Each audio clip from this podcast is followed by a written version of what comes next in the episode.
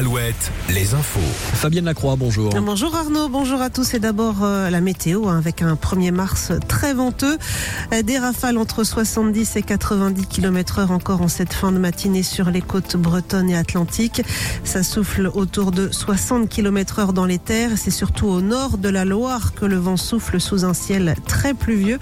Des pluies qui s'inviteront cet après-midi sur le centre Val de Loire et le Limousin. Et en ce 1er mars, quelques changements à noter. D'abord, la fin des promos à 50% et plus hein, sur les produits d'hygiène et d'entretien.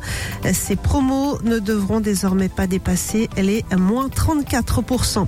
Augmentation du prix de certains paquets de cigarettes à compter d'aujourd'hui. Et puis, si vous avez des tickets restaurants qui datent de 2023, attention, ils ne sont plus valables à partir de ce vendredi. Dans les grandes surfaces, 80 000 bénévoles des Restos du Cœur sont mobilisés tout le week-end pour la traditionnelle collecte de denrées et de produits d'hygiène. 9000 tonnes de dons sont espérées jusqu'à dimanche. Le concert des Enfoirés, lui, sera diffusé ce soir sur TF1. Un concert qui avait été enregistré fin janvier à l'Arkea Arena de Bordeaux.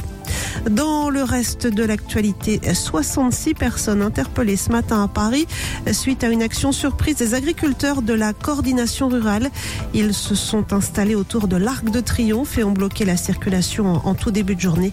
Le salon de l'agriculture, lui, se termine dimanche soir. À Nantes, ce procès aujourd'hui, celui d'un quinquagénaire suspecté d'avoir provoqué des fausses alertes à la bombe le 1er et le 2 janvier dernier à la gare. Son procès avait été repoussé à deux reprises car ses propos étaient incohérents et nécessitaient une expertise psychiatrique. Enfin, les sports avec du foot. Cet après-midi, Niort reçoit Marignane à partir de 15h au stade René Gaillard. Un horaire inhabituel hein, pour une rencontre de championnat. Le match a dû être avancé à cause d'une panne technique qui concerne l'éclairage du stade niortais. Cholet, de son côté, jouera comme prévu ce soir à domicile également face à Dijon. Les matchs de Châteauroux et Orléans, eux, auront lieu demain. Merci Fabienne, retour de l'info à midi.